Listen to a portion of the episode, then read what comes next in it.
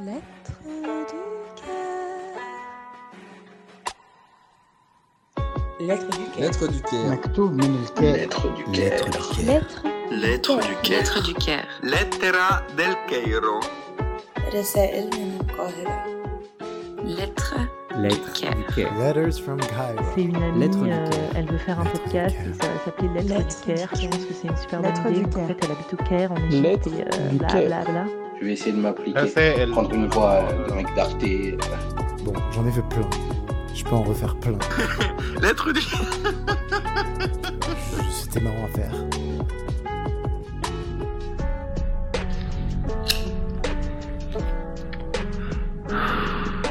Lettre du cœur.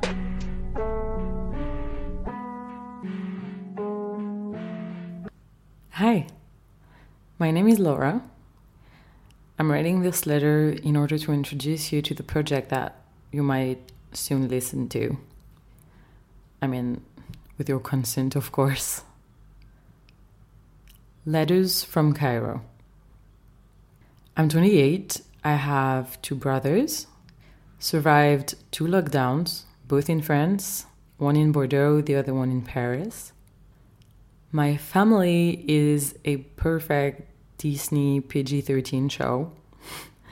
My friends are absolutely amazing. I love to say the words bubble, spatule, and sopalin. I'm very ticklish. I eat pastas all the time. My hair are definitely independent, but our relationship is going well.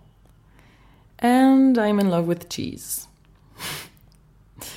yeah, I think this is a pretty accurate profile of myself. this year, I moved my whole life from France to Cairo, Egypt. I like writing, I love letters. I like the radio. I love sounds. I like cooking. I love food, but that is totally off topic right now. During an evening with one of the wonderful friends I mentioned earlier, we were talking about letters and sounds. Thus came the idea of writing my letters, recording them, and broadcasting them to you guys.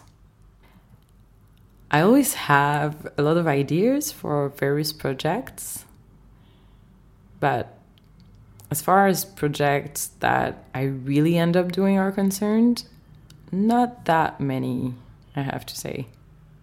Well, I think this one will be added to that very short list. So here it is Letters from Cairo.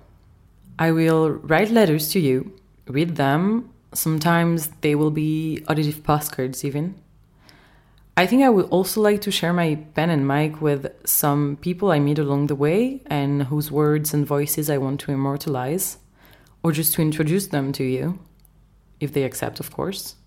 There will be no standard duration, some letters will be shorter than others. There will be no standard recording atmosphere. Letters will be recorded in the places that make more sense at the moment or the ones that are the more practical. There will be no standard language as well. I will leave anyone taking part in the project free to write and record in their mother language or the language they feel the most free to write in. And even I sometimes will write in English rather than French because depending on the mood, I might find it easier to find my words in English at times, even if my English is not perfect.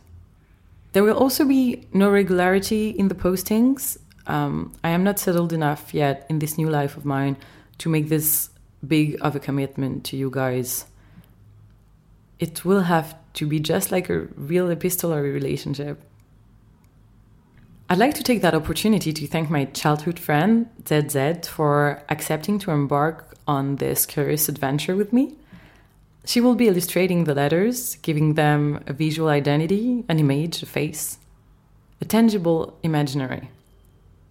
I'd also like to thank Andrew, who created the musical mix based on Munga's guitar riff, and kindly accepted to give it to me to use as the musical identity of the project. And to you, Max, thank you for the talk that month ago burst this project. So here it is an auditive epistolary relationship. And as all epistolary relationships go, sometimes I will promise to write and I won't. Sometimes I will write three letters in a row. Sometimes it will be a bit messy. And sometimes you'll receive a mussel and a french fry in the mail. yes, that is a true story. but what I can promise you is my voice, my words, my gaze. I promise you honesty. I promise you a genuine moment that we can share. I simply promise you letters from Cairo. Well, I'll write to you soon then, I guess. Kisses, Laura. Lettres du Caire, un podcast proposé par Laura, illustré par ZZ, et pour la musique, un grand merci à Andro et Monga. À bientôt!